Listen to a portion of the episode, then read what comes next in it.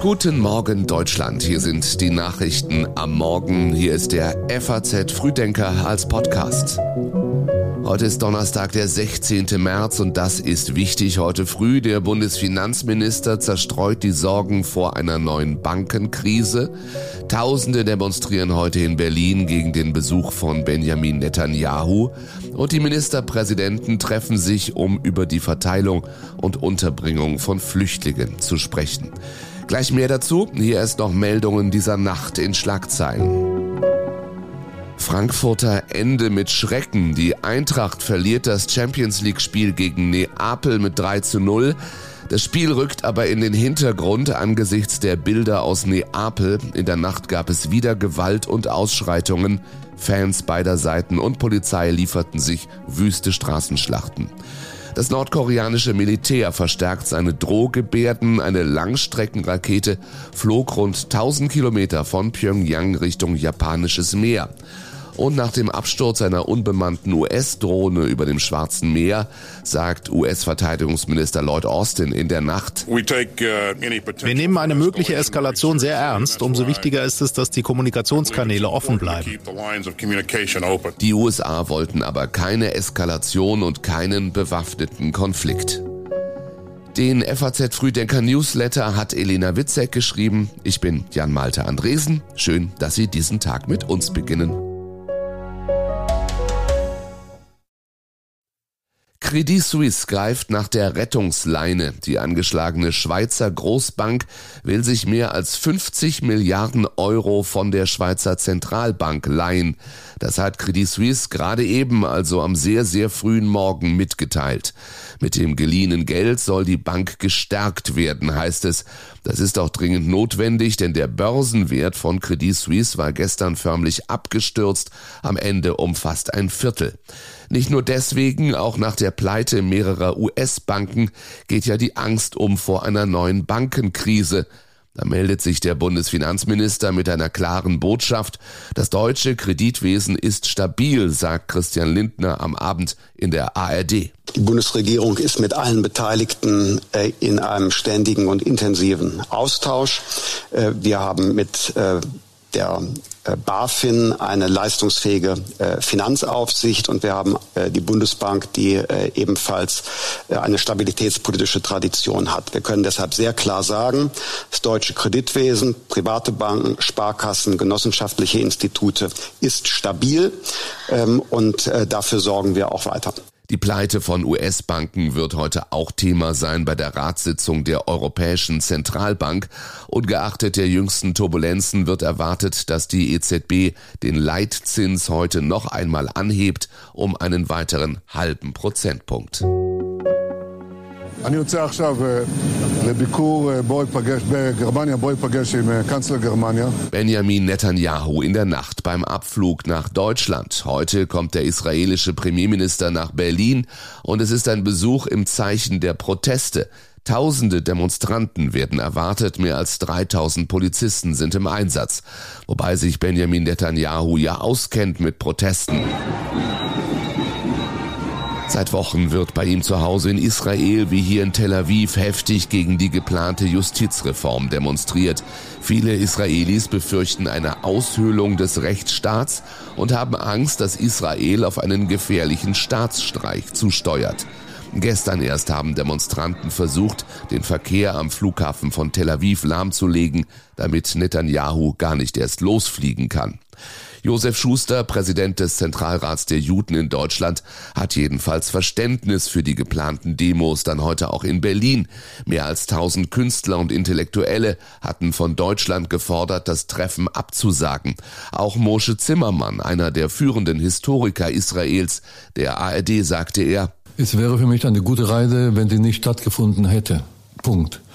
Da die Reise stattfindet, wird es aus meiner Sicht optimal sein, wenn man Netanyahu klar sagt, in dem Moment, wo Israel aus dieser Gruppe der liberalen Demokratie ausscheidet, gibt es auch für Deutschland, gibt es für Europa kein Interesse, mit Israel wie bisher die Beziehungen aufrecht zu erhalten. Immerhin die Ankündigung aus dem Bundeskanzleramt klang verhaltener als sonst vor dem Besuch eines israelischen Regierungschefs. Veränderungen einer Verfassung müssten immer wieder sehr vorsichtig miteinander diskutiert werden, hieß es darin verschleppt die Bundesregierung Entscheidungen. Dieser Vorwurf ist vor der heutigen Ministerpräsidentenkonferenz zu hören. NRW-Landeschef Hendrik Wüst findet, der Kanzler müsse seiner Verantwortung endlich gerecht werden und die Finanzierung der Flüchtlingskosten zur Chefsache machen. Der Bund scheine zu glauben, man könne das Problem aussitzen. Die saarländische Ministerpräsidentin Rehlinger wiederum fordert eine Einführung eines Industriestrompreises. Auch das müsse schnell passieren. Schon vorgenommen hatten sich Bund und Länder einen Pakt zur Beschleunigung zentraler Infrastrukturvorhaben. Die dafür eingesetzte Arbeitsgruppe ist allerdings noch gar nicht zusammengekommen.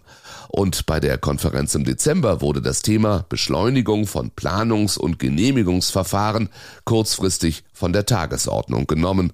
Also hat sich was mit Beschleunigung. Ob's heute klappt, heute Abend sind wir alle schlauer. Seit Wochen wird in Frankreich gegen die geplante Rentenreform demonstriert. Gestern erst wieder gingen Zehntausende im ganzen Land auf die Straße.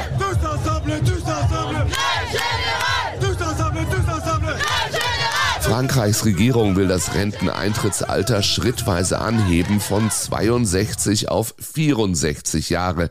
Gestern hat eine Kommission aus Abgeordneten und Senatoren einen Kompromiss gefunden und deswegen wird heute wohl endgültig abgestimmt. Gibt es keine Mehrheit, dann könnte die Regierung auf den Artikel 49.3 der Verfassung zurückgreifen, auch bekannt als parlamentarische Brechstange. Euh, Die Reform ist heute schlecht, sie wird auch schlecht sein, wenn sie mit 49.3 angenommen wird, sagt der Generalsekretär der großen Gewerkschaft CGT. Wir werden weiterhin für die vollständige Rücknahme kämpfen. 2006 wurde ein Gesetz, über das abgestimmt wurde, im Nachhinein wieder abgeschafft und kam nie zur Anwendung. Also werden wir mit dieser Logik weitermachen donc on va continuer dans cette logique-là. Also, dass der Plan der Gewerkschaften, ihr Argument, es gebe genug junge Leute, die arbeiten wollen, das mag für manche Branchen zutreffen. Tatsächlich fehlt es schon jetzt überall an Fachkräften und Dienstleistern in Frankreich.